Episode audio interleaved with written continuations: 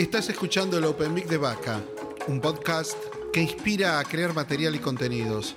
Mi nombre es Vaca y me estoy sentando con comediantes para hablar sobre lo que aprenden día a día y cómo se llevan con el mundo tal como está.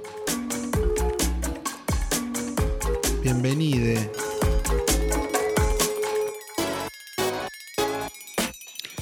Hola, hola, hola, hola, y acá estamos de vuelta, ahora en el episodio número 3 con el Open Mic, comiendo helado, escuchá cómo suena un helado de melón.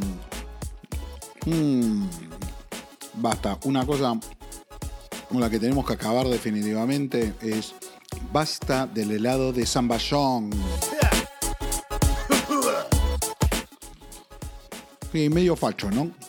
Pero me hinchó las pelotas, zamballón, no sé ni dónde viene. ¿Dónde nació? ¿Se cría eso? ¿Se, se, se cultiva? ¿Qué es? Ya no me importa tampoco, ¿eh? no empiecen a explicarme, no empiecen a decirme, pues no me importa el helado de Zamballón. Hoy lo tenemos a Horacio, hablando de helados, hoy lo... hoy tenemos dos kilos de helados. tenemos una muy linda charla con Manu Horaci larga, ¿eh? Ustedes van a ver una parte hoy nada más y ya es larguísimo este podcast. Pero fue tan entretenido anoche. Terminamos el, en el Open Mic de, de Marian allá en la silla y nos vinimos y empezamos a hablar y, de movida había pasado muchas horas. Porque hay muchos conocimientos, chicos, hay muchas historias, muchas referencias, hablamos de nuevos talentos o, o de, a ver, nuevos talentos que ya están hace un año, año y medio, que la rompen toda y cómo encontramos los espacios, ¿no? Y en el medio quiero recordar hace unos días con Nahue Cabrera, Nahue Borra y Pito Limón fuimos a un evento donde había muchos Elvis Presleys. Básicamente era, eh, vayamos a, hacer nuestras rutinas en un lugar donde la gente les recontrachupa un huevo lo que vamos a hacer. Y el contexto era un playón de una cancha de fútbol de un colegio en el medio de una plaza de Palermo, lleno de Elvises.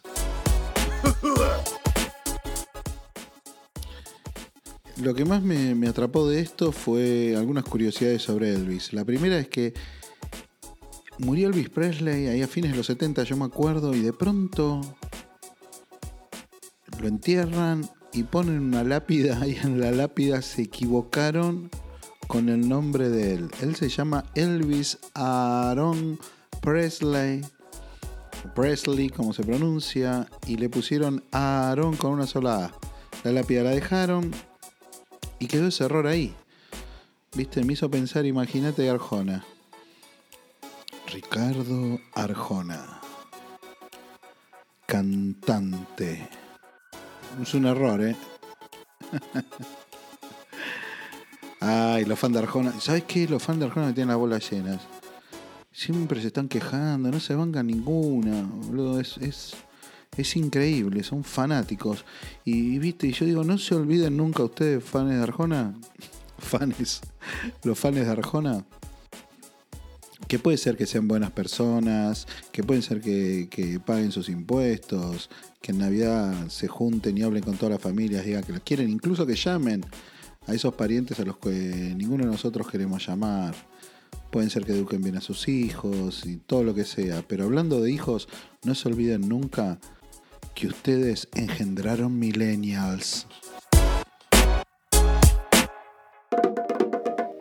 Las navidades para mí siempre tuvieron un, tópico que, que la primera vez que le voy a hablar esto. De hecho no, no lo tengo ni siquiera en mis, en mis rutinas. Y yo tenía este problema, ¿no? Que era Papá Noel es Santa Claus. No es San Claus, es Santa. Y para mí Santa es, es piba, no es pibe. Entonces, sos papá y santa a la vez. Se me hace difícil. Mejor vayamos con Horacio que parece el hermano borracho de Papá Noel. ¿Qué pasa con las redes sociales y el humor, no? No sé qué decir de mucho. Lo que, lo que noto sí con las redes sociales y el humor específicamente es que la capacidad de atención de la gente es tan corta que tiene que ser todo muy rápido. No puedes desarrollar nada, no puedes desarrollar humor. Pero no puedes, necesitas en 15 segundos, no menos. 5 segundos tenés que enganchar a la gente. Si no se te van. Se te van. Es más, muchas veces es más importante la portada que el contenido, lo veníamos hablando. Sí, sí, sí, sí. Estábamos justo hablando de- del caso del. Le pregunté a, a Manu que estuvo gestionando todo lo que fue este, ese momento en que el video de Ramiro Ah. Vega explotó, ¿no? Anduvo- Explotó por el aire. sí. Y es muy difícil encontrar la teoría de por qué. Es que no lo sé. Sinceramente no lo sé. O sea, sé que tuvo que ver con que llegó al home de, de YouTube, pero ¿por qué llegó al home de YouTube? No tengo ni idea. Cómo es relevante, ¿no? Google rompe las pelotas Sí. con esto de la relevancia. No nos muestra a todos el mismo home, sino que nos muestra un home que está muy a nuestra medida. Sí, sí, sí. O sea, básicamente creo que todos saben, o si no se estarán enterando. El home de cada página tiene que ver con lo que uno busca. Si yo busco stand-up, YouTube me va a recomendar lo mejor de stand-up que crea que hay en este contexto, en lo que yo busco. Y consideró YouTube que Ramiro era algo que le iba a gustar a todos, lo puso en el home de YouTube y disparó el video de él en particular. Arrastró algunos otros videos, el mío, el de Mati Acuña, el de Cachito Piola también. Y arrastró un poco el canal también. Hubo mucha gente que se suscribió al canal de YouTube de Taburete por haber visto el video de Ramiro. Muy loco eso. Y además, muchos comentarios, que es raro en YouTube. La gente generalmente, muy poca gente comenta en YouTube. Muchos comentarios. Y eso probablemente haya hecho que fuera el home. No sé qué fue primero, no sé cómo pasó, pero pasó. Qué bueno eso, que, que suceda eso es de mucho valor. Sí, Y en especial porque hay, lo, lo veníamos hablando en algún momento, ¿no? Esto es, hay mucho talento, hay mucha gente con Sí. capacidades, con tiempo, con hasta, hasta con un physique to roll para, para venir a, a representar humor y hacer comedia y muchas veces decís, ¿cómo llevo esto a algún lado? Que sea más masivo, que sea gente nueva, fuera del circuito habitual. sí, Y, y es un desafío enorme. Sí. Porque es esto que te digo, que, la gente quiere todo rápido, entonces vos, vos tenés que, con un, nada, con dos segundos tienen que haber comprado a la persona, comprado lo que vas a vender, lo que sea, todo. Si es un video de stand-up, el video, si es un chiste, un chiste, lo que fuera. Entonces, hay como un tema de esa inmediatez que necesita, te impide hacer cosas realmente interesantes porque tienen que ser llamativas. Entonces vos de repente estás eh, tenés una persona y decís, no sé, a ver, qué es- no, no- no quiero dar nombres, pero digo, vos ves una persona y decís, este tipo es un crack, o esta mina es un crack. Tiene que romper todo y lo más gracioso que vi en mi vida. Ahora, nadie lo ve porque de alguna manera no capta rápido. No está distribuido tal vez de la No manera. capta rápido la gente, la gente la pasa de largo y vos decís, dense 30 segundos para ver el video y se van a dar cuenta que es extraordinario. No lo ven. Entonces muchas veces la persona que es igual de talentosa disminuye ese talento o lo, reformula para que lo vean. No por nada las historias de Instagram tienen 14, 15 segundos. La gente en, ese en esos 15 segundos o menos decide si te compro o no.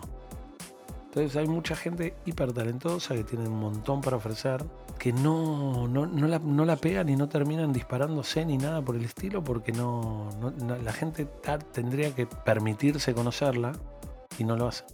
Y aparte hay una cosa, ¿no? Este, si, si el mundo digital está regido por la relevancia, digamos, tiene que ser algo que a mí como, como usuario de esa tecnología me, me pegue, me- se me adapte, tenga que ver conmigo. Justamente el desarrollo de materiales de los comediantes es todo lo contrario. Exactamente. Esto es lo que yo soy, esto es lo que yo cuento, Sí, esta es la manera en que lo veo y ojalá que vos me ames. Obvio.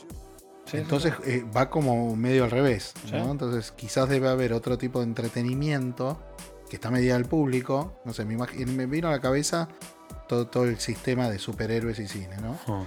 Este, debe haber un, tema de la maquinaria de marketing salida a la gente quiere esto, démoselo, que es totalmente contrario, ¿no? Sí. Y, y, y perdés en el segundo a segundo con eso también.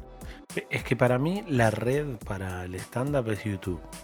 No Instagram. Lo que pasa es que ahora la red más usada es Instagram. Y hay como una fantasía también que si vos la pegás en Instagram, vas a llenar teatros, vas a... Y no es necesariamente así. Porque no solo la tenés que pegar y tener seguidores, sino que esos seguidores tienen que seguirte realmente a vos sino, y no ser. estar, comentar, likearte. Exactamente.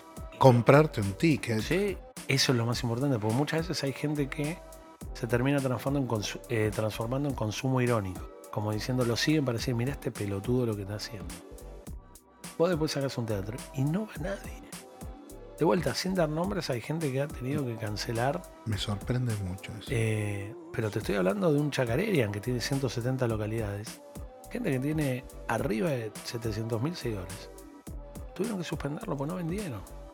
Muchas veces la gente cree que, bueno, una vez que tenés la cantidad de seguidores va a pasar de todo. Y no es lo mismo que una persona te siga que compra un ticket, como decís vos. ¿Por qué? Porque si te tengo en el teléfono, ¿para qué carajo te voy a ir a ver el teatro? De hecho, viniste a mí. Exactamente.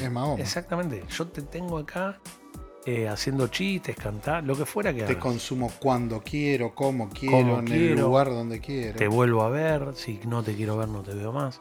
¿Por qué voy a ir al teatro? ¿Por qué? No hay un motivo real.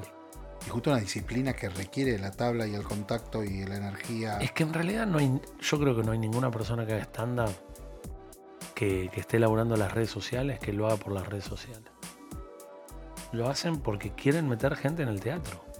El tema es cómo haces. Porque de vuelta, poner la gente que hace personajes. Eh, si yo me pongo a hacer un personaje en las redes y después voy al teatro y hago, y hago de mí, eh, hago, mi monólogo de mí, la gente no me vino a ver a mí. Poner que yo tengo un, un personaje que se llama, no sé, el paraguayo dueño de un videoclub. Y si no sale el paraguayo dueño de un videoclub, la gente se va a desilusionar porque no me vino a ver a mí. Yo le chupo un huevo, no saben ni quién soy. Saben que soy el que hago el paraguayo, trae el paraguayo. Entonces, ¿yo qué hago después? ¿Hago el paraguayo? ¿O no hago el paraguayo? Me, decís todo esto y me quedo pensando en Pablo, Picoto. Pero lo que pasa es Pablo. Campa, en Campa, ¿no? Que esos personajes son tan poderosos. Estoy hablando animales del stand-up, ¿no? Sí, Número pero son. Pero lo que pasa es que son gente que hizo personajes después de, tener sus seguidores de stand-up. Estamos hablando, obviamente, de Osmar. Sí. De, Pablo. Y de Dicky del Solar. Y de Dicky del Solar de, Pero vas a ver a, Campa al cubo, ponele. No sé si Cheto, che, Cheto Choto. Cheto y Choto, creo que es. Y, sí, en el cubo los sábados. Creo que está en el cubo los sábados. Y la gente no lo va a ver por las redes. La gente lo va a ver por otro lado, porque él es Campa, él hace stand-up. Y ellos ven a Dicky del Solar como el personaje de Campa no se juega. Es como un juego, el jueguito de Claro, no se, hicieron, no se hicieron famosos por Dicky del Solar. ¿Entendés? Osmar nos hizo famoso ante Picoto, era el tipo que hace Osmar. Entonces es otra cosa. Yo hablo más de, gente más fugaz o que, o que tiene personajes muy fuertes. Yo lo vi con Juanpi. González. Juanpi González, se me fue el apellido. Eh, cuando estuve en Ciudad Emergente, que él salió, preguntó quién, había, quién lo había ido a ver de Instagram y él agarró y se, como había mucha gente lo había ido a ver, hizo tres minutos de Alessandra. Pero después él salió e hizo 15 minutos de stand-up y la, rompió toda. La rompió todo. Pero la rompió toda. Él les dio un poquitito de lo que querían y después hizo lo que se le cantó el culo. Es distinto. Y, y Juanpi llena los teatros. Es hace un, poco, hace un poco Alessandra, pero después haces un unipersonal y habla de lo que le pasa a él. Es más, hay un quiebre, no sé si lo yo creo que Soltero fue el último que vi. Él hace a Alessandra, hay un video, hay un quiebre y después sale Juanpi y hace de Juanpi y todo. Y hace un unipersonal que es una bomba. Pero el tema es, si la gente fuera nada más que a ver a Alessandra, cuando sale Juanpi se te van a dar miedo. Y a Juanpi no le pasa que la gente los reconoce como gente que hace stand-up que tiene un personaje. Claro. ¿Entendés? No, es, no, es, el personaje y después vemos qué pasa. Exactamente. Por ejemplo. Amigacho. Exactamente. El que hace el heavy re jodido. Sí. Nunca me puedo acordar el nombre. Si, alguna se escucha esto, le pido disculpas. Es un, es un talento. Yo lo vi una vez en el Open Meet de Philly Lombardini con una silla hacer el diálogo entre un chofer y un tachero facho que es el día de hoy que me acuerdo y me río. Nadie sabe quién es, porque es el heavy re jodido. La pegó con lo de Tinelli y le quedó eso. Y factura y tiene que vivir eso. Para y donde vivir. lo llamen lo van a llamar de ahí. Pero es uno de los. Es un director de teatro de la puta madre. Es un talento, tiene una habilidad para escribir. Hace mil personajes más. eh, tiene una habilidad para los pasos de comedia que no- es, es increíble. Pero vos le preguntás a alguien quién es, le sacás la peluca, no saben quién es. No saben. Mirá lo que me pasa a mí. No me puedo acordar el nombre. Muy Lo- loco. Admirándolo, ¿no? Lo admiro. es más, es un decís- genio. sí, sí. Yo he escuchado mucho hablar de ellos. Sí. Los chicos señales lo nombran mucho. ¿sí? pues siempre positivamente, pero es el heavy. Es el heavy re jodido.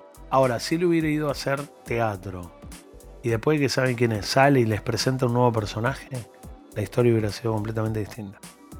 Pues el personaje de tal es Osmar por Pablo Picotto, Ezequiel Solar por Ezequiel Campa. Qué loco esto, ¿no? Y en el medio estás hablando de talento y digo, ¿cómo el talento en algunos casos se usa, se lleva a fondo, se, se multiplica, digamos, la persona misma exponencia su talento, se desarrolla y la pegan, y hay muchos que no la pegan y pasan dos o tres cosas que son Sí. Pero a mí me pasó hoy, vos estabas. Eh, ahora me olvidé de vuelta, voy a quedar como una persona con Alzheimer. Pero Charlie, Charlie eh, ah, Ur, Ur- Ur- Urbina. Urbina, Charlie Urbina. Estábamos en, en- en la silla eléctrica mirando stand-up así y se subió el pibe, la rompió toda. ¿Viste lo que es? Y, y queda feo porque no, no, no quiero quedar como una persona soberbia ni nada por el tipo. Yo no tenía ni idea quién era. Bueno, el chico es nuevo, este muchacho es nuevo, no lo había visto yo. Pero es, es alumno de señales, recién, recién egresado, eh, hace 15 días. Hizo cuatro presentaciones, me- los dos por separado, Gaby y Gus. Les pregunté, ¿hay algún crack ahí para tener, viste? Para poder ayudar y moverlo y ponerlo en fechas. Para que no, no haga el camino engorroso, por lo menos que me tocó a mí en los últimos cuatro meses. Y me hablaron los dos por separado de este tipo en un clic. ¿Sí? No, pero lo que, voy a- lo que vos decías, más allá de eso, lo que vos decías de la cantidad de talento que hay dando vueltas que no vemos. Uf. Y hay muchos lugares en los cuales vos ves talentos y decís, mirá las ideas que tiene este pibe y, y cómo no, no, no recibieron quizás el apoyo preciso para poder eh, desarrollar ese talento, ¿no? Es como, no sé, me imagino un futbolista y cayendo al club incorrecto. Exactamente. Y, y- Pero es peor que el club incorrecto, porque en el club incorrecto igual puede haber un partido que se transmita con el club incorrecto. No sé, inventemos un club. Racing de cabeza. No, Club. Racing no. Bueno, Huracán. No, vamos a inventar Tanoi, Tanoi Fútbol Club. Tannoy Fútbol Club. Fútbol Club. Por ahí un día juega con River y ese pibe clava dos tiros libres y alguien lo ve. Y lo, y lo van a vender y todo listo. Bueno. claro. Acá no. No tenemos. Hay tanta gente y está tan saturado el mercado por un montón de cosas que no tienen que ver con el estándar. Por nuestro afán de pegarla. No sé, ir, a- ir al bailar, no sé, lo que fuera, llenar un teatro, esta, esta ilusión de que cuando llegas al millón de, chaga- de- de seguidores llenas un Maipo. No pasa. Hay gente que sí, hay gente que no. Entonces no lo ves. Llega un momento que no lo ves. Es como que las redes sociales han aportado un montón de cosas, pero han aportado mucho ruido. Mucho ruido. Que satura Te tergiversa las cosas. todo ¿no? y satura un montón. Pero satura un montón. Y entonces hay un montón de gente que, que pasa desapercibida. Pero ni siquiera hablo de este pibe que es un crack, la verdad que fue un- me, me- me reí mucho. Pero la otra vez, por ejemplo, vino Ezequiel Asmus a, a Taburete y se subió a exceso. Ese pibe es un crack también. Pero es un crack. Se subió a leer una novela, se, se subió a leer el Alep de Borges. y hizo un chistazo. Y fue brillante. Y, y vos decís. Un Y, jugador distinto de movida. y cómo una persona que no consum- que quiere consumir stand-up, pero no, no está en el medio, llega a ese pibe. Lara Ricote, boludo. Ah, Ricote es, es increíble. ¿Cómo llega la gente que no, que no, cómo llega la gente que no hace stand-up porque no tiene un amigo que le dice, Sam, che, Sam Santa bueno, Lucía. Sam es lo mejor que pasó en el año en la comedia Pero ves todas esas cosas que vos decís, ¿y esto cómo no está más.? No te digo en Tinelli, pero cómo no, No. está más mainstream esto. Yo ¿no? lo que digo, ni siquiera mainstream, como una persona que le gusta el stand-up, pero no está metida Claro, en el circuito, No tiene acceso. llega Sam. Claro. ¿Cómo llega Lara? ¿Cómo llega Ezequiel? ¿Cómo llega Charlie? ¿Cómo llega? ¿Cómo llegás? No Yo quiero ver stand-up, me gusta el stand-up. Quiero ver a una mujer que haga stand-up que la rompa. Samo Lara. ¿Cómo llego a ellas? Hay mucho ruido. ¿Cómo llegás? ¿Cómo resaltás a los buenos talentos? No hay manera, hay mucho ruido. ¿Por qué? Porque ahora, con lo rápido que consumimos las cosas y lo rápido nos tienen que comprar, no hay tiempo. Yo no tengo tiempo de mostrarte un talento. Nadie puede demostrarte. O sea, no sé, ponele que fuera fútbol y yo te puedo hacer 10 segundos de jueguito y decir tengo talento. Pero eso no implica que yo sepa jugar en equipo, que sepa patear un tiro libre, que, ¿entendés? ¿Entendés? Entonces, lo rápido no tiene que ver con el talento y muchas veces el talento no tiene que ver con lo rápido. Eh, Lara tiene una construcción en su humor que no lo podés subir a un video de un minuto. Ni en pedo. Es una No te alcanza. Es narradora. Es increíble. El gag, yo la primera vez que estuve en el gym, de, la única vez que estuve en el gym de stand-up, que, que me parece un lugar para probar material hermoso, em, actuó ella. Yo no la conocía, pero al punto que no sabía el nombre. Lo mismo que me pasó hoy con Charlie. Y subió, No podías creer. yo me tenté. La rompió, sí. la llamé para venir a Taburete la semana siguiente. Ese día la rompió. ¿no? Pero fue increíble. Porque Y ojo que después estuvo tapado por el mendocino, por Rodrigo. Sí, pero Casavalle, a mí, me, a mí me rompió la cabeza Lara. Es stand-upera versus personaje, ¿no? Sí, y estuvo muy bien el mendocino, un crack. La rompió todo. Está bien, pero a lo que voy es. Pero vos agarrás el. Rodrigo Casavalle. Casavalle. Agarrás el gag de. Eh, que sabe imitar una rata. Sí. La de los primos. La de los el primos. cierre de los primos. ¿Cómo haces eso en un minuto? Ni en pedo, no llegás. Y ahí está el tema. ¿Cómo te vendo en las redes sociales? Mm. ¿Cómo hago? Pero aparte invadió todo. Yo, yo soy. Yo Lo mismo Sam, estoy pensando Sam, ¿no? Sí. Porque que tiene un poquito más de. Tiene un par de one-liners, pero de- en el contexto. Pero es, eh, lo que garpa es. Quiero ver esta bola de fuego Sí. andando y ahí y rompí todo. Y Sam crece. Va. Sam no hace un chiste de poco, empieza pi, pi, pi, pi, pi, empieza a elevarse, elevarse, elevarse, elevarse. Es como el despegue de un avión.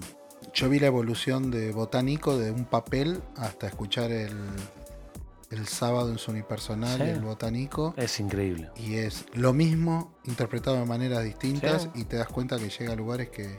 Sí, Pero porque es una acumulación. Es lo que te digo. Y estuvo a punto de matarlo en el medio, recuerdo. ¿Sí? Ya no va esto, ¿no? ¿Te acordás? No Sí. funciona, no funciona. Bueno, pero Sam-. Sam yo la amo. Fuerte. Pero tiene un tema con un tema de inseguridad que, que- que ella no es, no es consciente. Pero sucede en muchos, muchos lugares eso. Sucede en un montón. Pero ella no es consciente del, del- no solo del talento que tiene, sino de lo que creció. Porque automáticamente quiere abandonar las cosas. Sí. Y no, no digo que sea siempre, pero yo, lo, lo- yo charlo mucho con ella. Y cuando hace esas cosas, yo le digo, no, hace esto, qué sé yo. Y me dice, no, no, no, no. no. Y vos después ves que lo vuelve a hacer y mientras lo está Lo haciendo, está incorporando. y vos le ves, vos le ves trabajar la Sí, cabeza. Sí, totalmente. Y vos ves que se le ocurren los chistes en el lugar. Y decís, la puta madre casi lo abandona. Y es increíble, Sam. Pero por eso te digo, hay un tema de ruido ahora en lo que son las redes que evita que la gente llegue a ese talento. Nosotros estamos hablando de esta gente. Si, la, si lo- esto lo escucha alguien que no hace estándar, no tiene la más puta idea de quién estamos hablando. No saben. Y probablemente ni lo googleen. Y si lo googlean, encuentren cosas que no describen el talento que tienen todos estos que estamos diciendo. Una de esas personas es Sam Samantha, Samantha Santa, Santa Lucía, Lucía. Lara Ricote, Sí. un bastión azteca de Sí. México, Ezequiel Asmus, Ezequiel Asmus, Charlie el más fresquito, Charlie Urbina. Urbina. Acórdate, como turbina sin la Me lo T. anoté, me lo anoté. Charlie Urbina. Pero, ¿sabes qué, qué es lo, lo interesante de esto? Que no, nosotros estamos hablando de las redes sociales, pero pasó en todo. Si vos ves ahora una película, en todas las películas, hay- en todas las películas grandes, hay un personaje de exposición que cada 15 minutos te explica la trama. Eso es porque la capacidad de atención que tenemos nosotros, somos como Nemo. No, Dory era. Como Dory como Dory, nos resetean como el de Memento. Nos tienen que recordar constantemente y eso es porque estamos sobreestimulados, queremos todo rápido, lo queremos digerido y eso para mí es contrario al talento en el sentido de cómo haces para que una persona, no sé, como, como Picoto, ponele, para poner un nombre grande, ¿cómo haces para que una persona que no conoce a Picoto pueda ver en un minuto el talento de Picoto? No hay manera, el talento de Picoto no entra en un minuto. De hecho, Picoto es un hombre que te puede entregar una hora de material sin que te caigas. Tranquilo. Que no, a ver, me, me pasó un poco en el uni de. Mirá, mirá qué loco que estemos hablando de las dos chicas y que tuvieron sus unipersonales, sus primeros unipersonales, con diferencia de 10 Sí, días. 10 días. 10 días. Este, Lara en el, en el arenal Sí. y Sam en la silla. No pude ir a ninguno de los dos, estaba laburando. ¿No te viste matar. ninguno de los dos? No, me quiero matar. Bueno, el, el de Lara lo tengo grabado en video. Ah, podría verlo. Este, hay un momento donde está el bache, cosa que con Picoto no lo vas a tener, o con No. un Gaby Gómez no lo vas a tener. Y, y ahí es, es donde yo digo, bueno, ahí es donde empieza a aparecerte también esa cosa más allá del talento, que está cercano a la preparación, está cercano al oficio, que quizás necesita. Recordemos que Lara empezó en Ámsterdam a hacer stand-up en noviembre del año pasado, hace 13 meses. No, lo- no, Lara es increíble entonces. Sin tomar no clases. sabía. Sin tomar clases. Yo no sabía. Sam empezó hace casi dos El verano, Mm, ahora llega a dos años. sí. Este, y ahí es donde lo que vos decís es, primero, son dos trabajadoras, ¿no? Sí, Le meten las horas, que eso para mí es clave sí. y no lo Es veo a mucha gente hacer, ¿eh? Es pisada y tabla. Y, y el otro tema es, no solo que le meto huevo a eso, sino que lo profundizo, no vengo a hacer Sí. el reglamento. Entonces me preparo, lo cambio, lo subo, lo bajo, me junto, hablo, explico, dejo de explicar, escucho, escucho, escucho, escucho, escucho, ejecuto en función de lo que Sí. escucho. Y, y- y esa construcción no sé si todas las personas están disponibles, talentosas o no talentosas para hacerlo, ¿no? Sí. en un, en un ambiente muy pequeño. ¿Cuántos, eh, ¿Cuántos comediantes hay en Argentina? ¿Qué sé yo? Para mí es como 3.000, 4.000, qué sé yo. Ah, mira vos. Igual es un montón. Yo ¿eh? escuché 500, No, escuché Ni en 1200 pedo. y ahora estoy escuchando 3000. Me dijeron 1200, 1500 como un, Es un, buen, es un número lógico. como un buen número. Lo que pasa, pará, el tema es, ¿cuánta gente hace stand-up en un mes o cuántos comediantes hay? ¿Cuántos porque- comediantes hay? Porque, porque comediantes yo no, no- no tengo manera porque no, no me atrevo a medir. Yo te digo, Gaby Gómez es un comediante. Comediante activo, digamos. y no, hay menos de lo que dije yo. Sí. ¿Viste? Entonces, llegan a mil. lo que quiero decir, la atracción, lo que puede empujar todo eso, eh, parece pequeña. ¿Por qué? Porque está cada cual haciendo su historia. Claro. si esto fuera algo más unido como industria, con- como algo, yo creo que tiene que- tiene que explotar. Te, te vuelvo a repetir algo que te dije hace un rato. Es, la gente quiere reírse. Sí. Hay algo, hay algo en la risa que sana, pero no es simbólico. No, no, no. Nuestro cuerpo, vos vas a tener un problema. Sonreís nada más y tu cabeza queda engañado con esa sonrisa. Pero te, te acaban de matar al perro, que lo amás. Sonreís y tu cabeza te cambia. Imagínate si estás desenchufado, conectado, estás escuchando algo que te podés relacionar, que te podés identificar, y empiezas a reírte. Eso, así como para nosotros es adictivo, para la gente también. De vuelta, es, es- para mí la clave es cómo llega la gente y a qué se expone. Muchas veces pasa que, mm, que nosotros, en nuestro afán de actuar eh, y, y de mucha gente, hacemos cualquier cosa que puede llegar a perjudicar el género. Eh, a mí me ha pasado, para, para no hablar como si lo hacen los demás y yo no, a mí me ha pasado ir a lugares a actuar y yo estaba actuando y decía, esta gente nunca va a ver stand-up porque piensa el stand-up es una verga por lo que estoy haciendo. Porque el lugar no está preparado, eh, la luz, no me vinieron a escuchar, no me dan bola, falla el sonido. Entonces yo digo, muchas veces es contraproducente contra nuestro gremio actuar en los lugares que actuamos. Pero el tema es que hay un circuito tan chico de clubes de comedia que te diría que son 3, 4, 4. Club de Pasó a la Plaza cuatro. 5. Suponete que en la Plaza 5. No se me ocurre más. Y después hay lugares donde se hace stand-up que están buenos, que están haciendo ciclos copados. Eh, lugares tipo teatros, el Chagarén y, otros lugares que también. ¿Chacarén están- está haciendo cosas? Sí, pero son producciones independientes. El Chagarén no se pone, el Chagarén te pone la, la- la- la sala y haces lo que quieras. La pagás y haces un show de mimo, te le chupa un huevo. Eh, pero están que tenemos que salir a buscar lugares por la cantidad de comediantes que hay. Porque si vos pensás que hay. Incluyamos Hay al menos, Paseo de la pro- Plaza. hay menos productores Sí. que los que la cantidad que debería haber. Eso- Lo que pasa es que hay una diferencia entre el stand-up de clubes de comedia y de bares y el stand-up de teatro. O sea, el stand-up de teatro para mí, y espero no meterme en un quilombo, ya no es stand-up. Ya es teatro. Ir al Maipo a ver a One Rage no es ir a ver stand-up. El tipo que va al Maipo a ver a, a One Rage no va a venir a taburete. Sí, pero yo qué sé. Es Cuando van al. Maipo a verlo a Picoto, como pasó hace. Sí, pero fue una fecha especial. Por eso hay. Yo Picoto creo, no va siempre. yo creo que tiene más que ver con el acercamiento, con como dicen los yankees, el approach. Sí.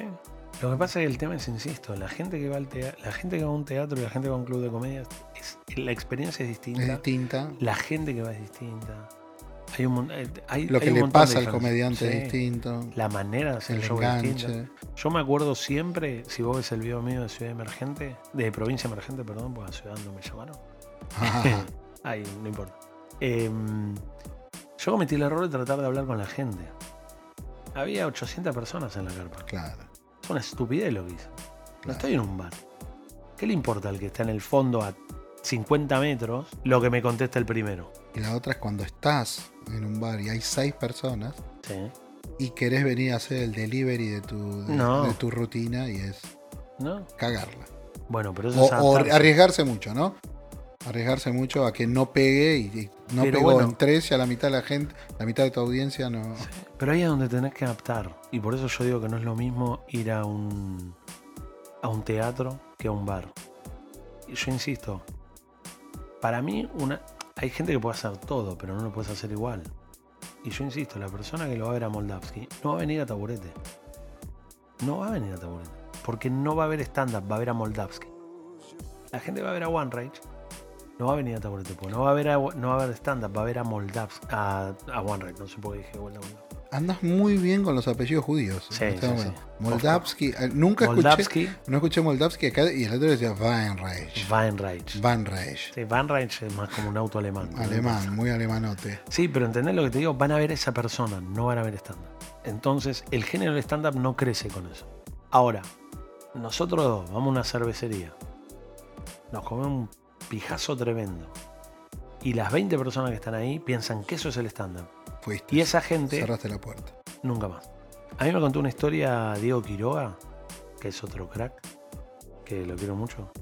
em, que una vez unos compañeros de oficina, él siempre les rompía los huevos para que vayan a ver stand Le vayan a ver a él. Nunca iban. Un día están caminando por la calle y los volantean para ver el paso de la plaza. Para en el paso de la plaza para ver un show.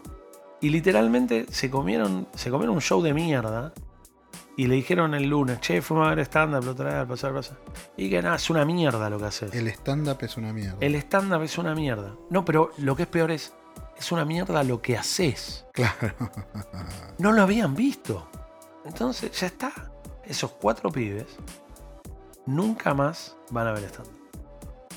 Y ahí está la parte del, del género que boicoteamos y que nosotros de alguna manera tenemos que ser responsables. ¿Y cómo se juega ese partido?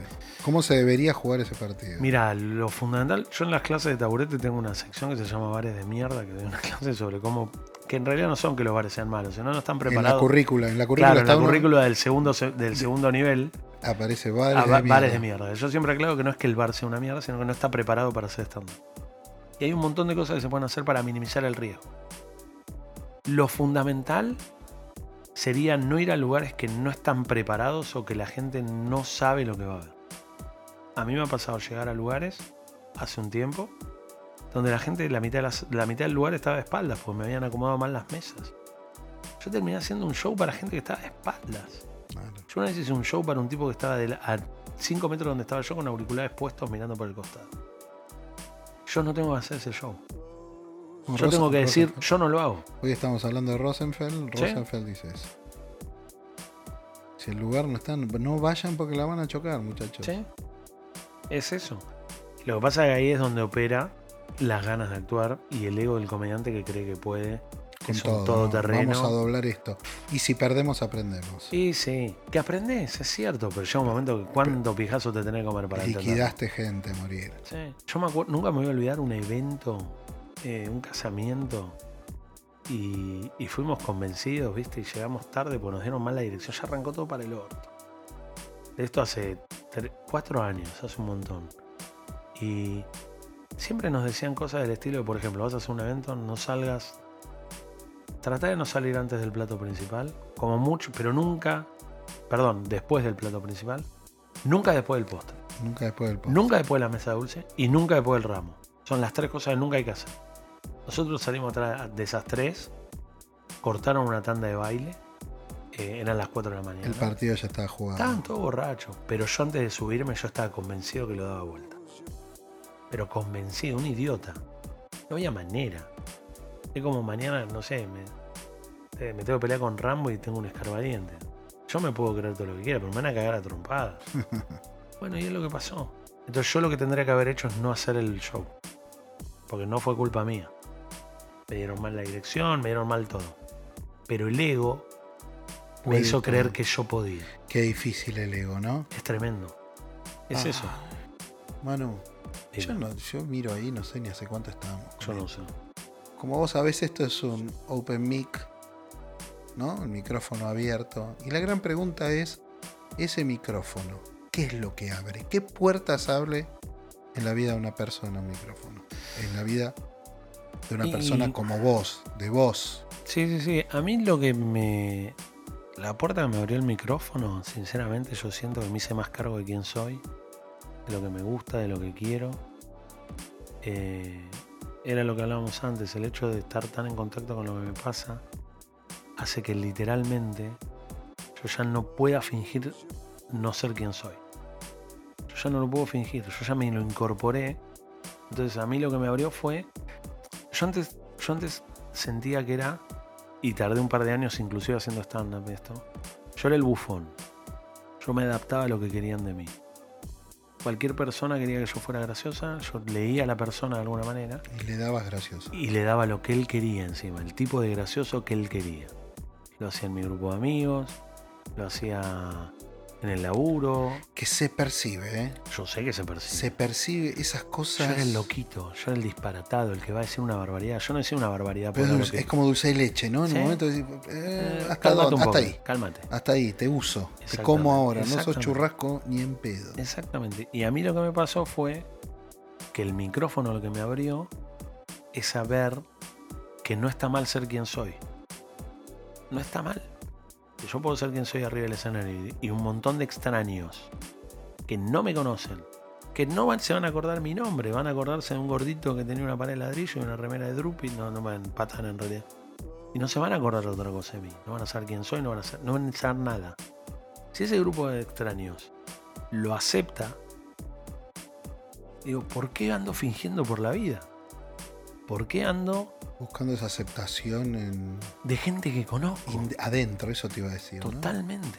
Bueno, Manu, gracias. No, gracias gracias por el esfuerzo a esta hora de la mañana. Tranqui. Porque ya no sé ni si es mañana, si es tarde, no es sabemos. tarde o es temprano. Lo más lindo de esto es que va a haber gente que lo va a estar escuchando en situaciones no tan bonitas como nosotros que estamos acá a la sí. noche disfrutando esto, sino en un bondi, este, sudando con calor. Claramente. Y no me importa un carajo. Está muy bien. Así que muchas gracias por venir, choque A vos, eso. papá. Mil gracias. Y ya se va a repetir esto. Cuando quieras. Muchas gracias, ¿eh? Buenas noches. Y así nos vamos, una vez más, bien, bien uruguayos.